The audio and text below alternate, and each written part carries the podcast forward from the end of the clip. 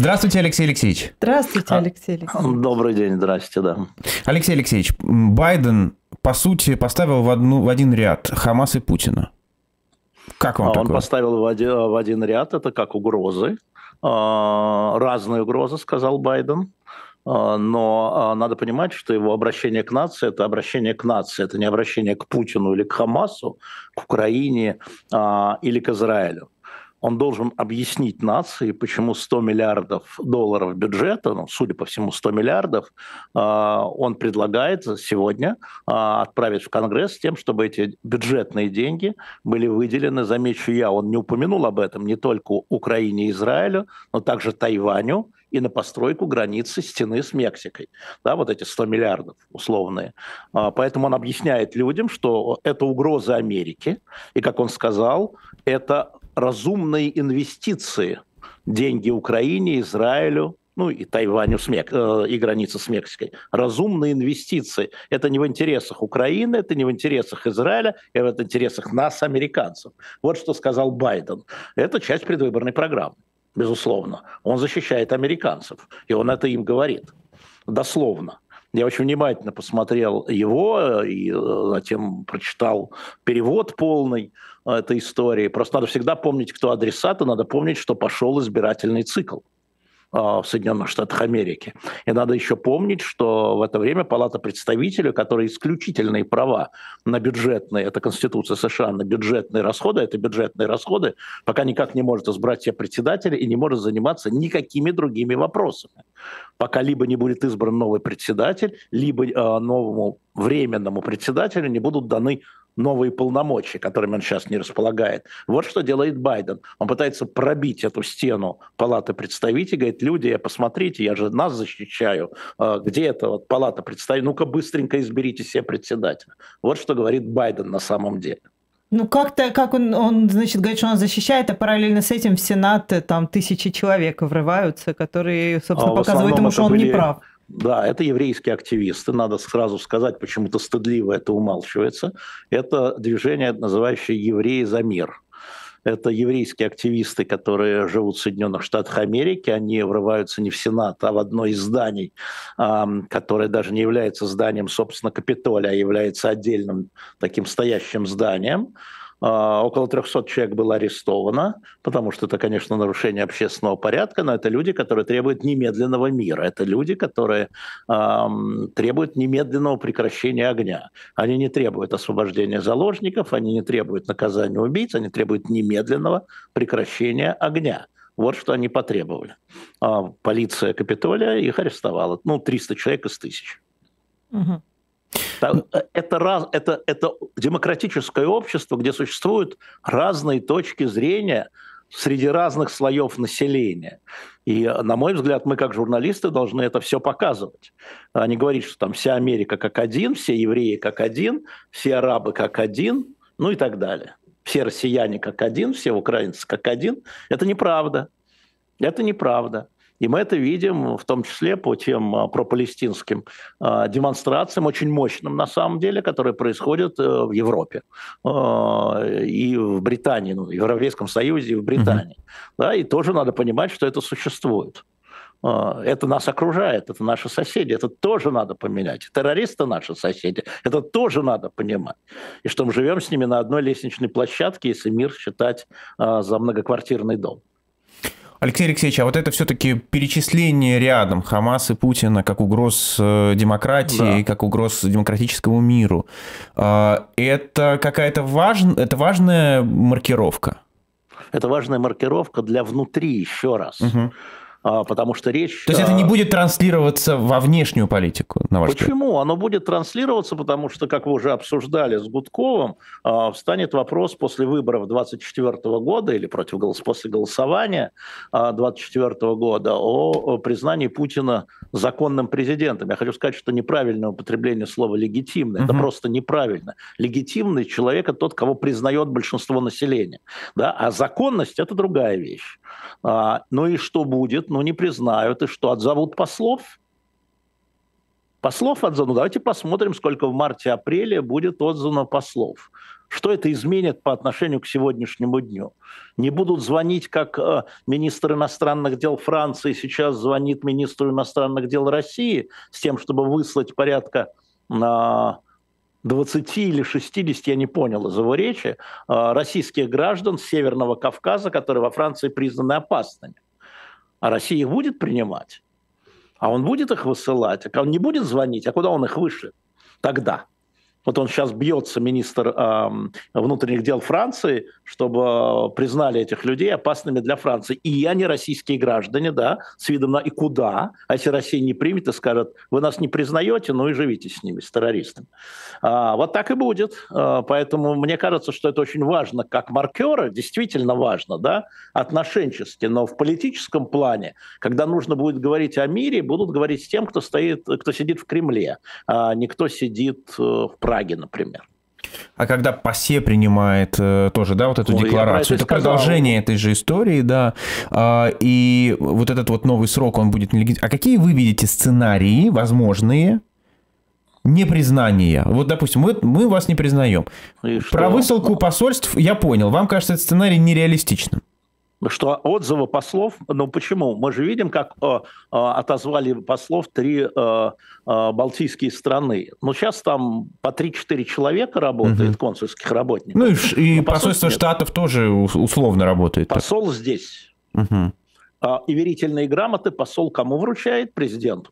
Российской mm-hmm. Федерации. Значит, любой новый посол должен будет вручать верительные грамоты президенту Российской Федерации. Назначается при президенте Российской Федерации. Мне кажется, что это политический жест. Он, конечно, очень важен с точки зрения подбадривания а, и а, настроения, и объяснения. А, это я имею в виду сейчас решение ПАСЕ.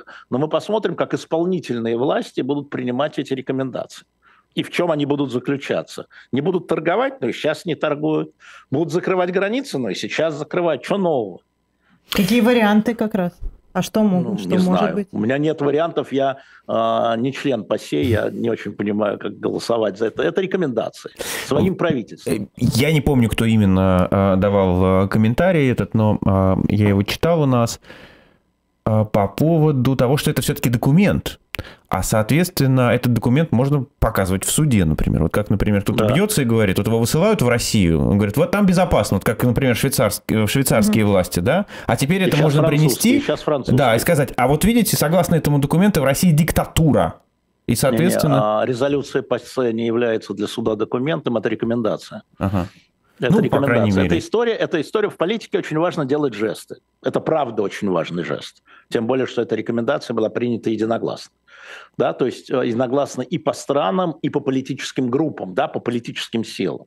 Это очень важный э, в политике жесты, да, рукой так, секой так, декларации и слова. Вопрос, как эти жесты потом отливаются в граните, как Дмитрий Анатольевич говорил, э, технологически, да, это другой вопрос. Ну что, Китай не признает нового президента России, что Бразилия не признает, ЮАР не признает, Индия не признает, Пакистан не признает. Ну о чем вы? Да? Э, поэтому это важный жест, это жест солидарности с Украиной, и для Украины это важнее, чем для тех стран, чьи депутаты голосовали. Да? А, ну, вот такая история. Но это, конечно, э, эскалация дальнейшая в публичном поле, но мы ее ожидали естественным образом, а как иначе? Э, военные действия продолжаются, они очень ожесточенные, потери огромные с двух сторон, как я понимаю. А, эскалация продолжается, те поставляют оружие, те получают от Северной Кореи э, снаряды, которые применяют там вокруг Донецка, Авдеевки, не знаю чего, ну вот – ну вот, мы же видим, как передвигаются те или иные э, подразделения украинской армии, украинской армии, извините, российской армии, да. Ну и да, бои. Вот Путин опять съездил в Ростов-Дон вчера подбодрить, я бы сказал, э, командование э, этими делами военные действия продолжаются, они останавливаются на один день, притормаживаются. Вот два дня российские войска не наступали в районе а, значит, Донецкой Авдеевки, а сегодня ночью возобновились наступления. Ну, а, все продолжается, и жертвы продолжаются с двух сторон, безусловно. А помощь продолжится в таком же объеме? Да, помощь продолжится, никто не ставит под сомнение. Просто, если возвращаясь к Соединенным Штатам Америки, надо понимать, что это все-таки институциональные вещи, да, и э, помощь из бюджета должна быть одобрена парламентом, как, в общем, в, во многих других странах. Э, поэтому э, история с Палатой представителей, где сейчас, например, главным кандидатом на пост председателя является Джордан, который требовал ограничить помощь Украины. На секунду, чтобы вы понимали, этот человек один из явных таких сторонников Трампа, который не добирает пока голосов, он набирает 200 голосов, а ему нужно там 200 17, если мне не изменяет память. А, вот, в двух турах он не набирает. А, значит, тем не менее, идут, это внутриполитические бои. Нужно своим избирателям объяснить, почему деньги, которые могут идти на другое на вас идут на поддержку, значит, э, Украины, Израиля, Тайваня, да, ну вот стена с Мексикой, понятно, да, Байден достраивает то, что начал Трамп. А, но нужно объяснить своим избирателям, не, укра... не украинским, не российским, не израильским, своим. И вот Байден Но тут возвращаемся к сравнению раз... Путина и, и Хамас. Собственно, на борьбу с терроризмом выделять а деньги он, намного... почему-то забыл Китай, приятнее. потому что там та, Тайвань. Он очень аккуратно, он очень опытный. А туда тоже закладывают же бюджет на Тайвань. Я с Байденом да, да, да. встречался два раза в жизни. И когда я с ним встречался, меня предупреждали, что этот человек самый опытный хитрый лис, потому что он возглавлял комитет по международным делам, и все бюджетные вот эти вот военные, они проходили через него. И э, он очень изворотлив, очень извилист, и не надо думать, что это какой-то синильный дедушка, который спотыкается на, тра на трапе. Можно спотыкаться на трапе, но принимать очень э, четкие решения. Мы видим по последним вопросам, что он равен Трампу в вопросах. Хотя вроде бы синильный дедушка, этот боевой э, этот самый. Боевой дедушка. Равны, равны. А, значит, у него все в порядке с головой, но, во всяком случае, а, те люди, которые с ним встречались э, во времена, когда он встречался с Путиным, скажем так, мягко, да, в, когда там, в 21-м, да, говорили, что он вот может там подремывать во время переговоров, но в ту секунду, когда к нему адресован вопрос, он открывает глаза, это, правда, было два года назад, тем не менее, а, открывает глаза, да, и без всякой бумажки выдает все наизусть. И без помощи Блинкина и Салливана. Поэтому не надо его списывать как человека, который ничего не соображает. А, и он точно понимал, когда он говорил, вот Путин, вот Хамас, и никто его не спросил, потому что это не пресс-конференция. А еще же из этой же суммы 100 миллиардов огромные деньги Тайваню. Почему да. вы председателя Си не упоминаете? Он бы ответил, я вам что, дурной, что ли? С Китаем. Понимаешь? Путин уже все отрезанный для них, лично Путин отрезанный для них. Да? Хамас – террористическая организация, признанная в США, что про него говорить-то? А с председателем Си нет.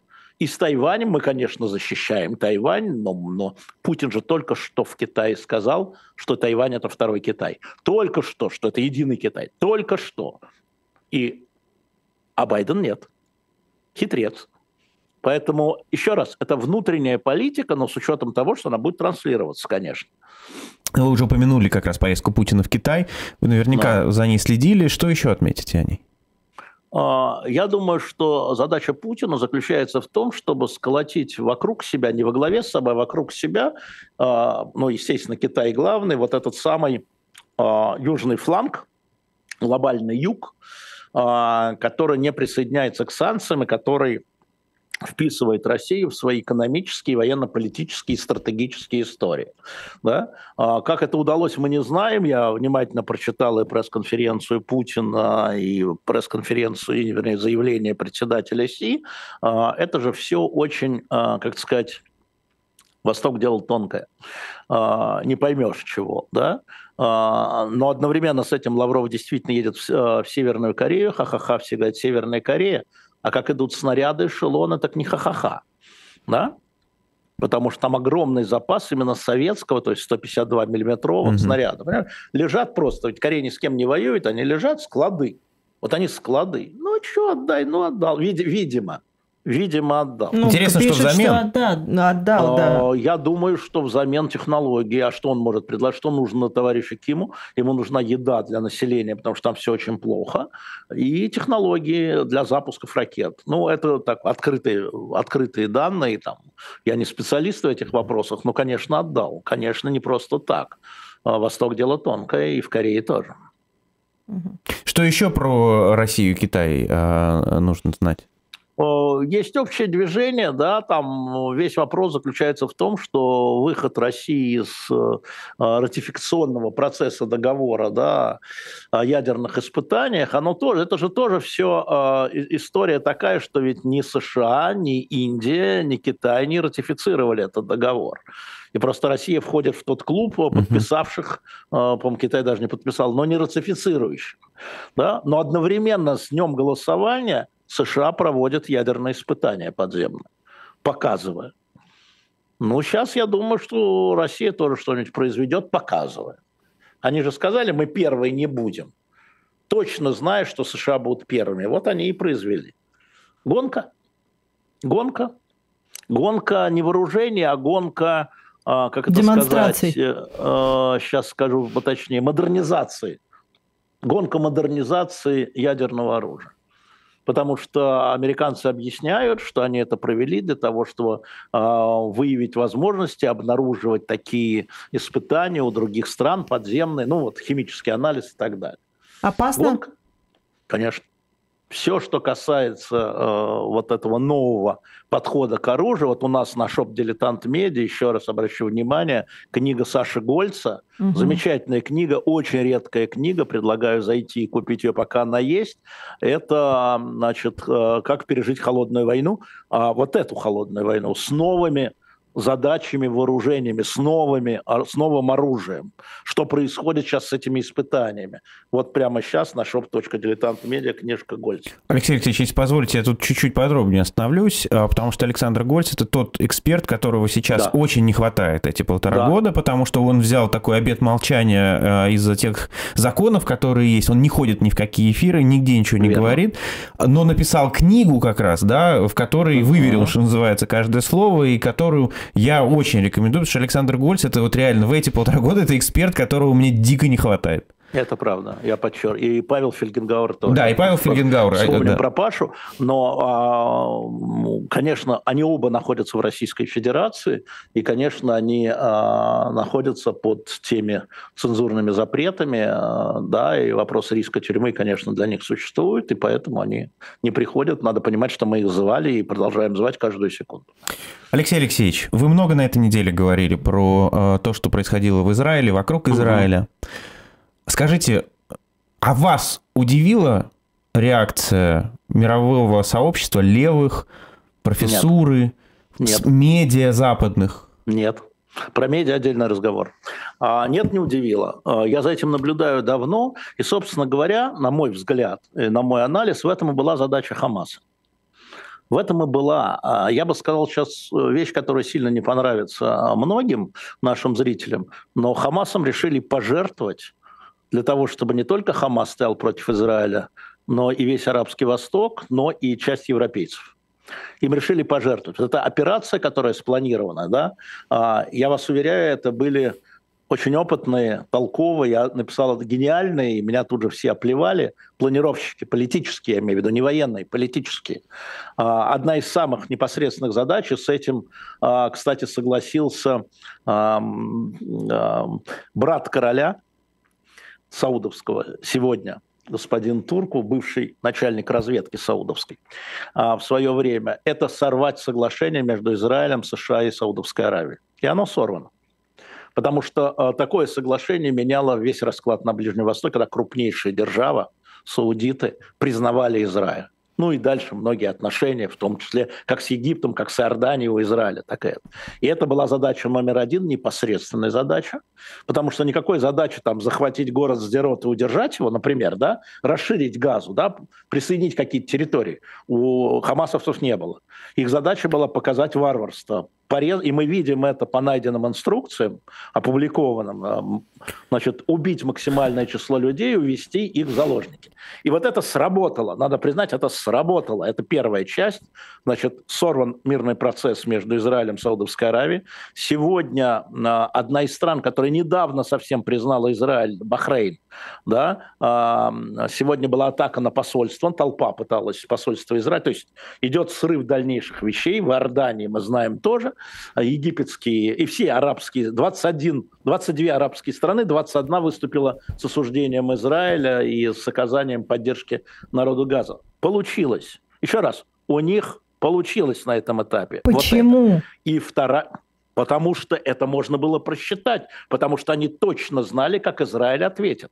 Они точно понимали, что когда во главе правительства стояла другая партия, Лапид, Ян Лапид, который сейчас вошел, да, но тогда они бы, может быть, так бы не ответили. Массовой бомбардировкой, подготовкой наземной операции – они бы так не ответили, может быть, а может быть бы ответили. Алексей Алексеевич, но, но та же правитель... самая Саудовская Аравия, да, они же, ну, да. ну, простите, они же не идиоты идти на провокации террористов. У них улица. Они не могут пойти Пойми, против собственного да, улица. общественного мнения. Как Арабская улица, да, ты думаешь, вот мы видим в Иордании, как иорданская полиция разгоняет иорданский. Ну, это же ее население. Так им надо объяснять. Король же это понимает, что нет. Это, это, это все очень быстро. Все было моментально. И реакция Израиля была просчитана. Да? И еще удивительно, что не началась э, наземная операция. Я думаю, тут роль сыграл как раз и Байден, Байден тоже, потому что наземная операция – это масса жертв не только среди израильской армии. А бои в городе, понятно что. Мальчишки с коктейлями Молотова. Вот. Это первая история. А вторая история – Второе, второе следствие – это возбуждение, зная, как Израиль ответит, и зная, что Израиль, к сожалению, не будет считаться практически с мирными жертвами в Газе, не будет считаться. Мы видели заявление министра обороны Израиля, Галанта и так далее, да, про животных. Да? Это рассчитывали как раз на Европу, которая там, где вопрос о гражданском, ну, Европу, США, там, где на, в западном мире вопрос о гражданском населении, о сохранении, о гуманитарных правилах реально стоит во главе угла. Они рассчитывали и тут победи, ну, победили. А, и тут вызвали ту реакцию, которую хотели, спровоцировав через шаг. Поэтому я говорю, что эти планировщики этой атаки Хамаса, которым пожертвовали полторы тысячи э, этих хамасовских террористов, было убито на территории Израиля. А основные руководители Хамаса, которые находятся в Газе, сейчас погибают один за другим вместе с семьями. Значит, еще наберем. А вот пойти тут отфинансировали, поддержали логистически, и мы можем назвать эти страны, которые мы знаем, Иран и Катар. Не просто так Блинкин метнулся в Катар. Не просто так. А, вот и, сегодня, как вы знаете, уже Йемен начал, обс... Йемен начал обстреливать Израиль, и э, американский э, эсминец перехватил четыре ракеты. Из Йемена, то есть из Ливана, из Сирии, из Йемена. Вот оно как произошло. Алексей Алексеевич. Они это планировали, и они это получили на этом этапе. Если такая поддержка с улицы идет там, да, что Арабской. они не могут пойти, да, что они не да. могут. Почему эта самая улица, простите меня, не требует, чтобы мирное население Газы каким-то образом эвакуировали оттуда в свои же арабские страны? Потому что улица требует то, что э, ей вкладывают ее вожди, которые планировали. Это улица. Так я ровно про это, это говорю, круглый, почему не могут не вложить другое. Из 50 интеллектуалов. Нет, нельзя другого, потому именно поэтому что я говорю, их что цель уничтожения Израиля как государства. тщательно да. планируют эти вещи. Еще раз, услышь меня.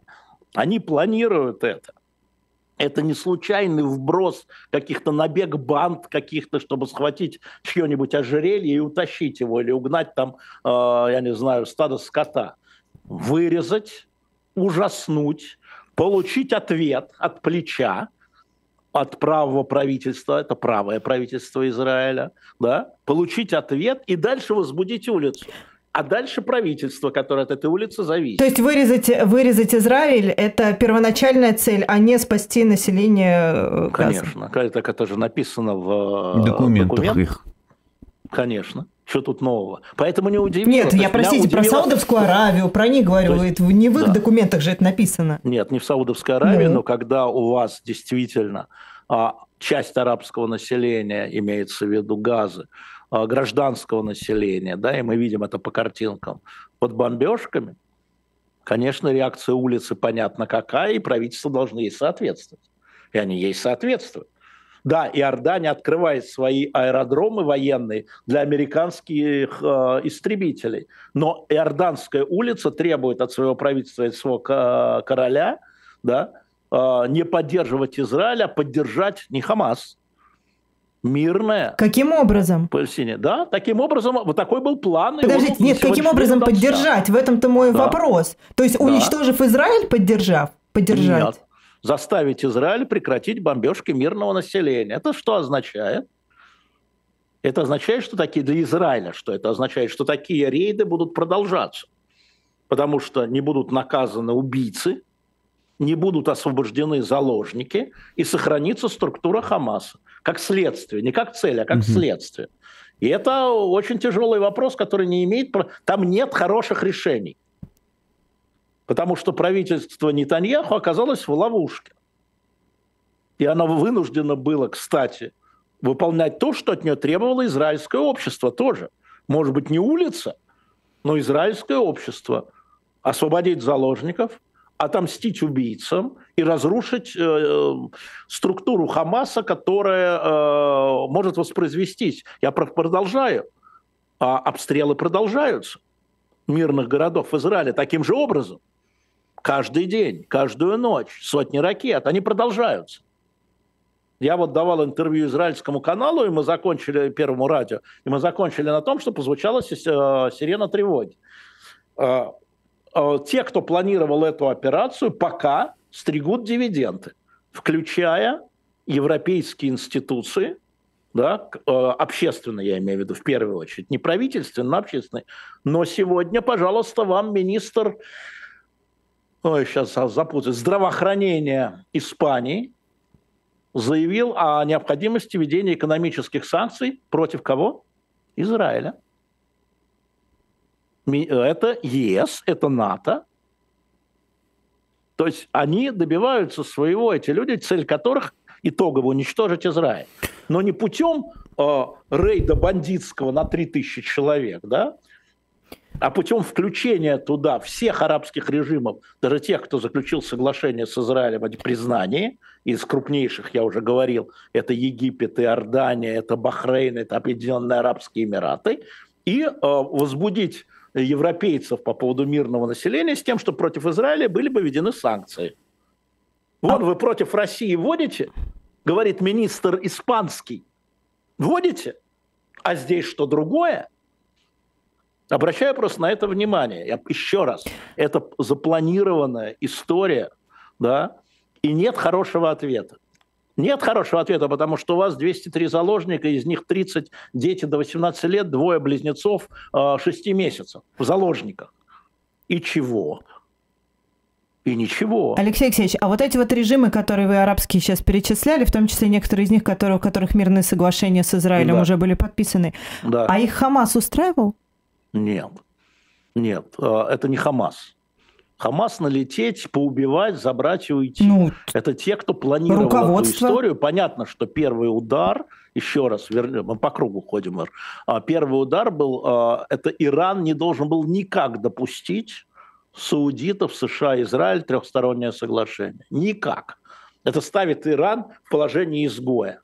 Они сами пытались весь прошлый год э, значит, договориться с саудитами и продвинулись. Но с Израилем саудиты продвинулись дальше. Значит, надо было сорвать. Сорвали. Ну, отбросили. Отбросили. Не знаю, там сорвали или нет, отбросили. И у Израиля нет хороших, он не может остановиться. И представь себя на месте Нетаньяху, как ты остановишься, у тебя убитые гражданские зверски вырезаны, и это месть. Смотрите, что сказал Байден. Что сказал Байден? Он сказал, когда был в Израиле, он сказал Нетаньяху публично, он сказал, не дай ярости захватить тебя. Нас ярость захватила 11 сентября, и мы наворотили кучу ошибок. Не повторяй наших ошибок. Имея в виду Афганистан, угу. в первую очередь, да? А, имея в виду Ирак, да? разнесли что? Террористические базы, талибы, то все пятое, десятое, А, а как себя удержать, когда у тебя вот это все? Я бы не смог. Я не знаю, как вы, я бы не смог. Они бы меня на это спровоцировали, на такой же удар от плеча. Я очень хорошо понимаю тех, кто мне возражает и говорит, там мирное население. Я говорю, да, там мирное население, но там и заложники. Пусть вернут заложников. Они не вернут заложников. Они, может быть, вернут там французов французов угу. постепенно. Там два россиянина, которые пропали без вести, мы не знаем, наверное, может быть, вернут России, хотя пока ничего. Хотя переговоры ведутся, я знаю, очень серьезно. И французы ведут переговоры, я знаю напрямую. Да? Но нет хоро- хорошего, ничего нет. Это была грандиозная провокация. Это вам не, не просто бандитский налет. Теперь становится ясно. Не просто бандитский налет. Хотя Хамас, ну, бандитский налет, да. Почему, почему гуманитарную помощь со стороны Египта в сектор Газа? Ну, открыли, по-моему, сегодня, сегодня Рафах открывается. Ну, потому что Египет считает Хамас в Египте и в Саудовской Аравии. Хамас считается террористической организацией реально и официально. Более того, это, на нет, территории Египта понятно. они совершали несколько это, терактов. Да, это, это, это как раз все понятно. мусульман. Это все понятно. Я про гуманитарную помощь они не хотят никого пускать потому что считают, что тогда, потому что зачем э, этим террористам газа? Вот Египет, да, богатейшая страна, а нищая газа, зачем? Они боятся, что те пройдут. И чтобы вы понимали, до начала всего этого количество арабов, которое уходило ежедневно в Израиль на заработки из газа, было в разы больше, чем количество арабов, которые в Египет из газа уходили на работу. Больше Израиль принимал на работу, давал, чем Около египтяне. 6 тысяч сегодня, да, у нас говорил. Да. понимает, что это такое. Вот так. Ну, Алексей Алексеевич, так. Вы, да. вы, вы, вы э, сказали, что нужно отдельно да, поговорить э, по э, тем, кто поддерживает Хамас или палестинцев да. в Европе, да. отдельно о СМИ. Да. Вот я все-таки за, закончу сначала тех, кто поддерживает здесь. Да. Мы видим, что политические элиты в основном, за исключением да, вот этого испанского, испанского да нет, министра... Там в каждой стране есть, нет. Ну, ну правда, в основном в лидеры, лидеры стран, давайте так, лидеры стран да. в основном все-таки выдер... назвали этот теракт терактом и так да, далее, и так да, далее. Но мы видим, нет, как вот эти все называют. интеллектуальные Просто, а теперь, элиты говорят, а что... Теперь, да. А теперь, а теперь, после бомбежа газа, они к тому теракту прибавляют, как они говорят, непропорциональный ответ Израиля. И стали это появляться и развиваться, потому что каждый день да, что-то происходит. Вот сегодня, значит, с этой церковью, правда, э, православной. Правда, МИД э, Палестины сказал, что погибло Два двое. человека. Два человека. МИД Палестины, да. Палестины, ну, палестинской администрации. А Хамас говорит, что опять сотни. Ну, вот так, как-то. Ну, и сотни, ну, то есть я видела сотни, сотни говорят, пострадавших, говорят. Нет, нет, нет, нет. А нет, они прям говорят погибших. Нет, погибших. Понятно. Я смотрю за этим очень внимательно. Алексей Алексеевич, ну вот BBC даже пришлось отстранять э, корреспондентов, э, но даже это не уберегло ну, в итоге. Ну, да, бывает, потому что в момент острого конфликта а, многие корреспонденты, которые а, работают в той или иной стране, становятся как бы на сторону одной из стран, в той, которая работает. Мы это видели по Чеченской войне в России. И э, это проблема для тех редакций, которые хотят оставаться профессиональными. Потому что вроде работают честно, но они честно становятся, когда они видят убитых гражданских, да, то эмоции берут вверх. Э, это, и это тоже понятно. И это абсолютно понятно. А, и э, дело не в корреспондентах. Если мы перешли к СМИ, дело в редакционной политике. Значит, редакционная политика была сметена а, в момент а, того, как социальные сети стали перекрывать, перекрывать все. Я напомню, что на Эхе, если ты помнишь, ты был замом главного, и Ира, помню, собственно, она тоже была ведущей корреспондентом когда мы обсуждали вопрос скорость или точность, а, мы с а, Володей Варфломеевым, руководителем информационной службы, пришли к выводу, что все-таки точность важнее, чем скорость. И мы стали проигрывать в информационных выпусках всем, потому что я требовал э, перепроверки, и Володя требовал перепроверки. Но если ты начинаешь отставать, да, то ты проигрываешь, как проигрывало эхо. Ты проигрываешь, а у тебя соцсети, ты, они тебя закрывают с головой, ты не можешь ничего сделать, ты не можешь проверить. Вот человек пишет, я стою на Красной площади и вижу, что упала Спасская башня и публикует фотографию. Понимаешь? А в военное время, а в военное время тем более. Поэтому э, мне кажется, что правильнее было бы, правильнее было, я не даю никому советов, я уже никто, но мы бы, как бы мы поступали. Мы, э, тут я вижу там, не надо давать э, информацию о тех, кто врет. Я вообще этого не понимаю. А, значит, вот есть официальные да, лица, как это не давать информацию? Но надо писать, во-первых, источник информации, во-вторых, что в условиях, надо писать, в условиях войны мы это не можем проверить. Вот две вещи, больше тебя ничего не спасет. Потому что я вам напомню, что президент Зеленский про польские ракеты говорил, что это российские ракеты. И вся мировая пресса это вынесла на первой странице до тех пор, пока Байден сказал, у нас нет таких данных. И это понятно. Но надо писать, что, президент, что это сказал президент Зеленский, а не убирать да, э, русские ракеты упали туда, хамасовские или там израильские ракеты упали сюда. Я не вижу другого выхода. Другого выхода нет. И, э, к сожалению, сначала эпидемия, а потом э, военные действия, Украина в первую очередь прервала наши всяческие конференции среди традиционных СМИ о том, как с этим бороться, чтобы верифицировать информацию, но не терять времени. Поэтому я э, категорически противник того, чтобы это все нападали, как вот они все антисемиты, или они все антиарабские, или все. Значит, надо вводить новые ключи предохранения для нашей аудитории. Значит, надо утяжелять новости, да, не только источник, но и то, что мы не можем это проверить. И, конечно, немедленно исправлять э, ошибки, э, вынося другие заголовки.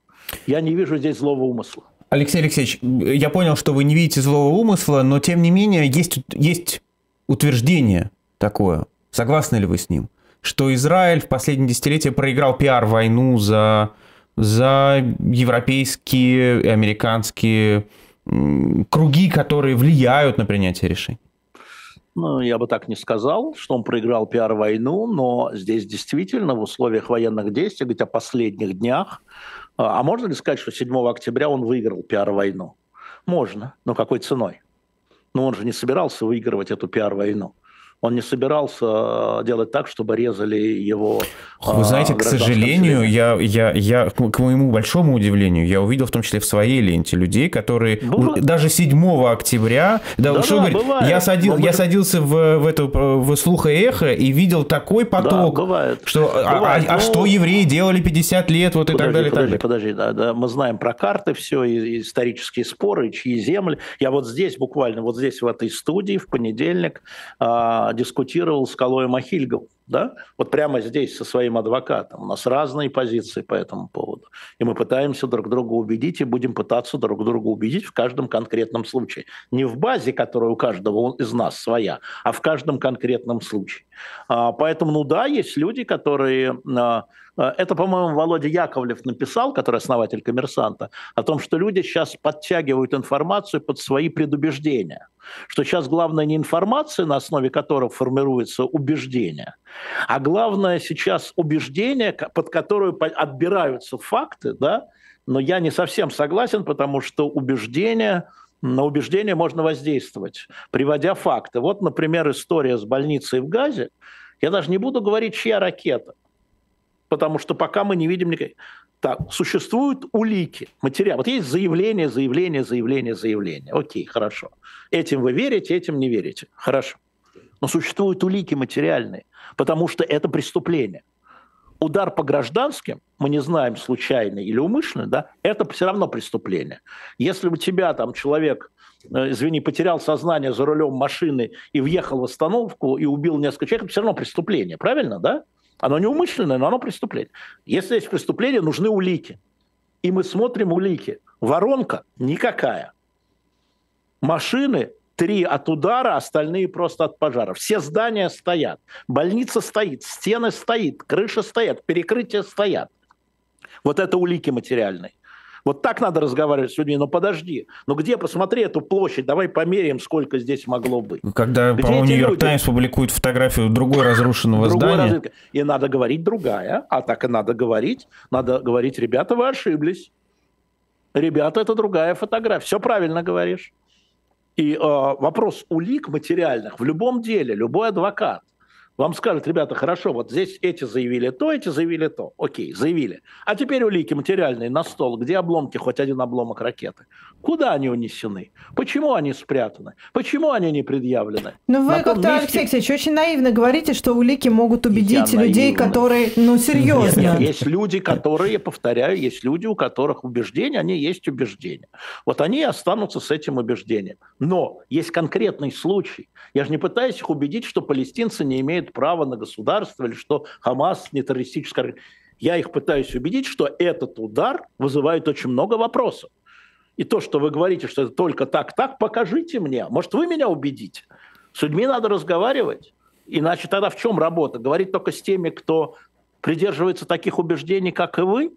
Да нет, конечно, совсем не интересно. Это же э, та же самая история, которая, извините меня, я за сравнение информационное, происходит вокруг вот дискуссии оппозиции по поводу э, кандидатов в президента. Да? Есть люди совершенно убежденные в том, в том и в том, и это мы видим по анкетам очень полезно. Как хорошо, анкеты, что вы об этом сам заговорили. Полезная анкета, правда, да. В общем, э, я возмущен, потому что э, номинировать Ройзмана и Муратова, не спросясь их, которые находятся внутри России и являются иноагентами, Смотрите, это нарисовать им мишень на спине. Ну Просто. и вас тоже номинировали, Алексей Алексеевич. Да меня номинировала, как известно, сначала администрация президента. Понимаешь, мне уже, мне уже все равно. И я уже на эту тему отвечал. Извините, не заинтересован. И поэтому номинация меня туда, это, ну, это брызги. Да? Я уже до этого все сказал. У них не поинтересовались, это я вам говорю абсолютно точно не поинтересовались. Они внутри страны. Они оба иноагенты, то есть они враги народа. Им рисуют мишень на, спине. Зачем? Не знаю, Чтобы я что? сегодня сама этот вопрос задавала. А у Жданова ты спрашивал, он тебя был в эфире? Нет. Ну, это, это надо спрашивать у них. Да. А может, и Жданов? Я не знаю. История заключается в том, что если бы не было вот этих фамилий, да, вот именно тех, кто внутри, да, и которые иноагенты, это очень хорошая дискуссия. И Алексей Навальный, э, кроме вот этого шестого вопроса, где, еще раз повторяю, люди были подвергнуты опасности. И подвергнуты опасности. И э, я знаю, что и одному, и другому уже звонят журналисты российских изданий. Внимание, российских изданий. Говорят, а как вы можете прокомментировать, что почти все а как комментируют поддерживают или вас не комментируют? против Путина? А? А они комментируют или не комментируют? Они не комментируют. А что они могут комментировать? Так же, а как а вы сказать, что не заинтересованы. Ну, а я не пресс-секретарь. Нет, я, я понимаю другого, прекрасно. Хотя, я с одним, хотя и с одним, и с другим я уже как бы переговорил. Да, вот они когда захотят что они сказать, они скажут. Я не пресс-секретарь. Я просто вам говорю, что э, эта история, вот опять, это как с адвокатами арестованными. Это как с арестованными адвокатами когда Леонид Волков, выступая в Вильнюсе в воскресенье, говорит, ну теперь мы не будем получать задания и поручения. Да это же донос. Какие задания и поручения? Адвокаты не передают задания и поручения. Ты что говоришь? Ты на следователя работаешь? Ну, здесь надо что-то иметь. И нарисовал в дело следователя. А, ну, если Волков, вы чего? Разве так можно? Это люди внутри, адвокаты внутри. Надо же помнить об этом. Поэтому я говорю, вот э, не подумав, да, не подумав, еще раз, не вижу здесь злого умысла, вижу здесь дурость. Но вы знаете, что... Максим меня сегодня, э, мы когда обсуждали вот этот список и, собственно, проводили голосование, я почему подумал, что вы наш эфир слушали, потому что вы просто буквально слово в слово повторили то, что я говорила про Муратова я и Ройзмана. Голосование. Да, и, про и... Муратова и Ройзмана, что это, ну, то есть, что мне кажется, что это Еще очень безответственно. Но Максим мне сказал, ну, Алексей Навальный сам в тюрьме находится, он сам в России находится. Поэтому он хочет, чтобы Ройзман и Муратов к нему присоединились, что ли? Я не очень понял. Кого вы не поняли? М? Что ты сказал, Максим? Нет, нет, Максим, меня, Максим меня, меня спросил, то есть я спорю с Алексеем да. Навальным, который сам находится в России, сам находится в тюрьме. Ну, значит, э, и туда же отправить Муратова с Ройзманом. Очень э, справедливый адвокат. Хорошо, давайте глобально. Если глобально посмотреть на вот эти 10 вопросов, которые уберем сейчас, но не будем про, ну, про фамилии. Моя позиция понятна. Я же говорил об этом с Кацем, я с ним не согласился, хотя наша аудитория с ним согласна, но дискуссию считаю полезной, потому что а, стратегии нет а, пока, и она вырабатывается, но а, я просто не считаю, на первый вопрос я отвечаю нет, хотя меня Алексей Анатольевич не просил отвечать, но я тоже не буду спрашивать его разрешения, на что мне отвечать, на что нет. Давайте тогда пробежимся а. по всей анкете. Первый вопрос – нет. Так, дальше. Это, а это является ли значимым событием, да? Вот не, это, на мой взгляд, okay, не является ага. значимым событием. А у вас есть стратегия? Нет. У меня не может быть стратегии к незначащему событию. По крайней мере, сегодня я так это вижу. Может быть, завтра я дам другой ответ, когда изменится ситуация. А вы допускаете, что бойкот э, будет эффективен при определенных обстоятельствах? О, да. Так. Дальше. Допускаете ли вы стратегию за любого кандидата против Путина? Нет. Дальше. Допускаете ли вы, на, что на выборах можно будет выбирать единого кандидата от оппозиции и направить всю политическую агитацию на него? Да. Прекрасно. Какой из перечисленных людей может быть единым кандидатом?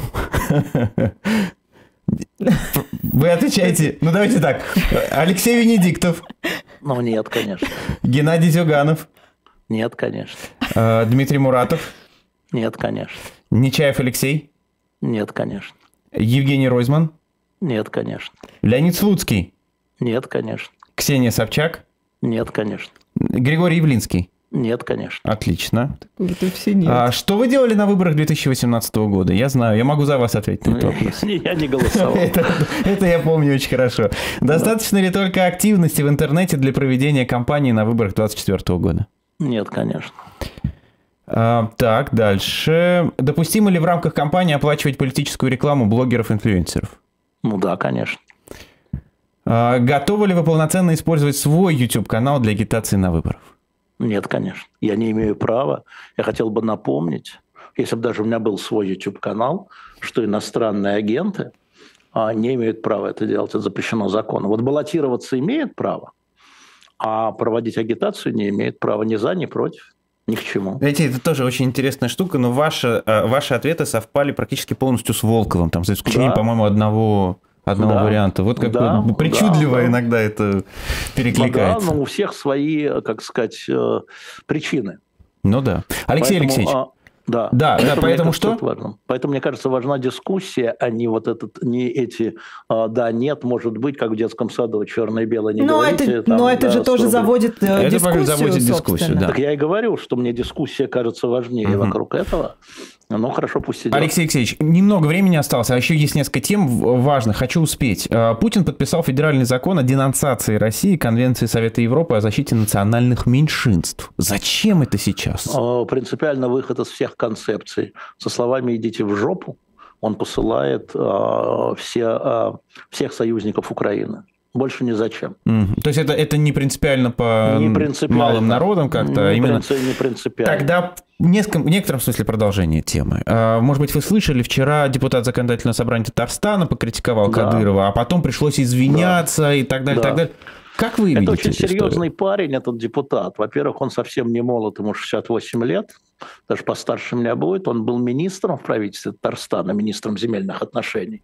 Поизучал его биографию, это значит, лично Миниханов позвонил и попросил его не ссориться сейчас с Кадыровым на пустом месте. Зачем? Зачем? Не надо. А, Думаю, что вот так. А случилось. вот, в принципе, сказал он это, что называется, от души, вы а думаете? Сказал Или... от души абсолютно. Угу. Это было видно. Он был, как это сказать, э, взбудоражен. Не знаю чем, потому что прошло несколько дней, но он был взбудоражен.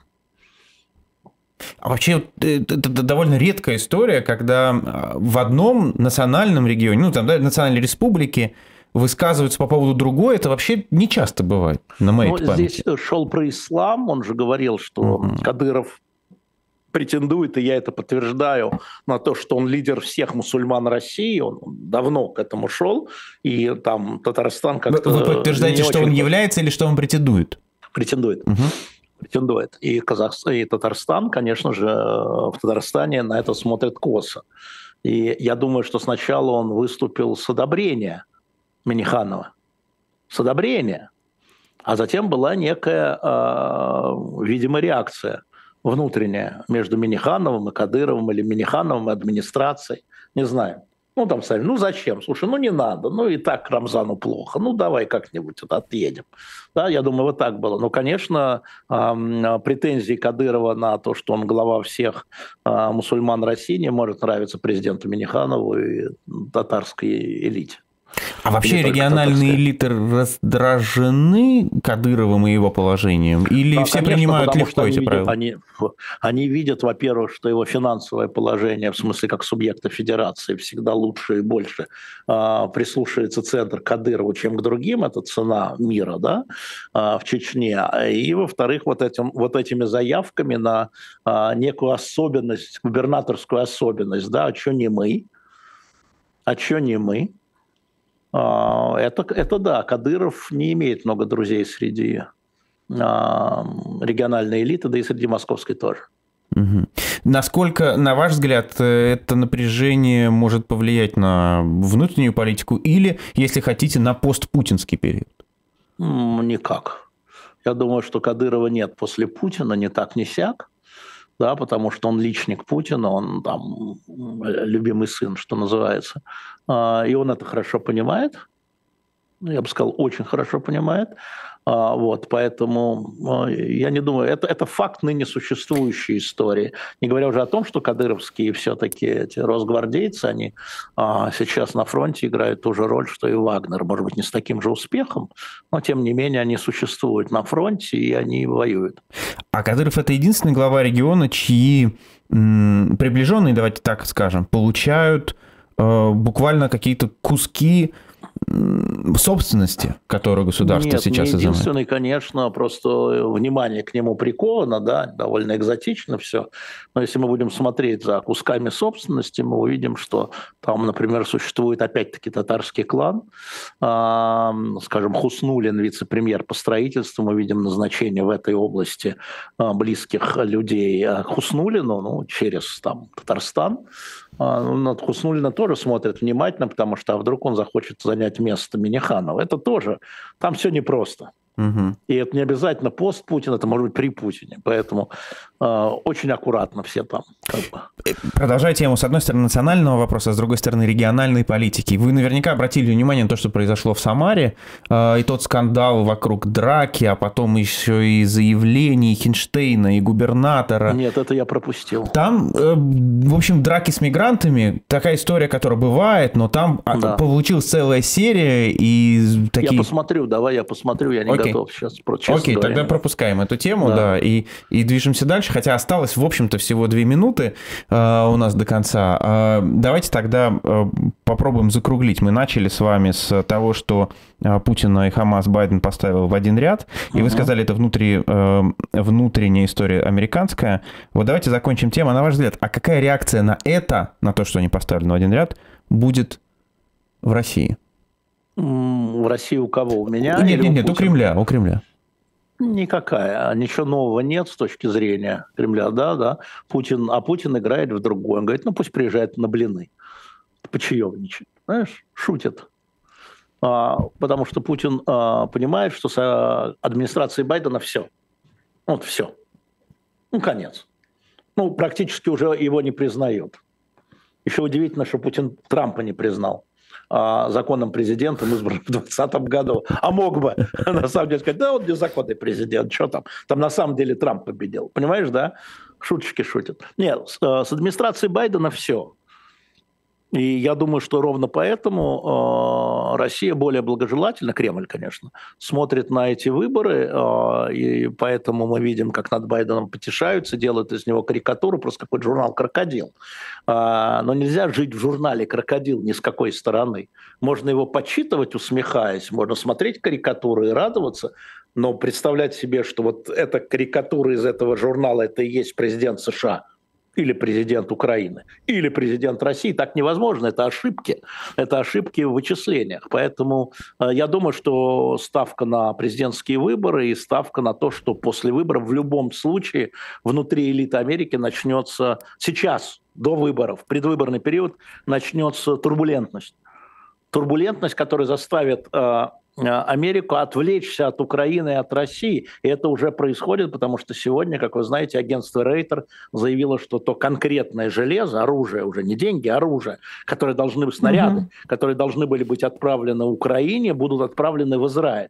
Я, правда, не знаю, зачем Израилю эти снаряды, 155-миллиметровые, да, там как бы там, наверное, нужны, но не в таком количестве. А, но, тем не менее, Рейтер сегодня это дает. Вот это, собственно говоря, а, путинская игра, он использует эти истории, поэтому пусть Байден, пусть дедушка говорит что угодно. Вы меня называете дедом, а я его называю дедом. Вот пусть деды да, говорят что угодно. Это на самом деле это вот э, переход опять из э, журнала, там, я не знаю, «Международная политика» в журнал «Крокодил». А вы слышали, кстати, Алексей Алексеевич, что глава журналистов России Владимир Соловьев э, призвал возродить да, журнал... настоящий Владимир Соловьев. Да-да-да, призвал, призвал возродить журнал «Крокодил». Говорят, не хватает. А, то это не хватает точно. Я себе представляю, что там будет. Кстати, у Владимира Рудольфовича Соловьева сегодня юбилей. У другого. Он перешел на седьмой десяток. О. И Владимир Владимирович его поздравил.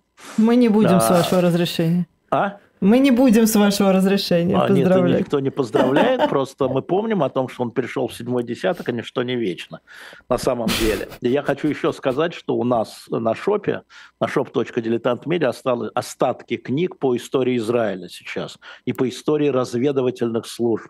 История Масада. Я рекомендую эти книги. Знаете почему? Они написаны скептично там целый пакет, там сразу несколько книг. Обратите да, внимание. Понять. Они написаны скептично, и то, что мы знаем по фильмам, вот эти книги – это исследования израильских историков, в том числе и о провалах Масада. Сейчас любят говорить, что провалили, э, почему Шабак провалил, вот контрразведка провалила вот эту операцию, да, она не увидела Хамаса. Там есть и политические причины, э, но вот те знаменитые операции Масада тоже, оказывается, шли не очень гладко, поэтому я рекомендую на shop.diletantmedia зайти и помимо книги Саши Гольца, о котором ты говорил, да, угу. а, вот посмотреть эти книги, сразу несколько книг возьмите. Всем пока! Алексей Венедиктов, Максим Корников, Ирина Баблайн. До завтра.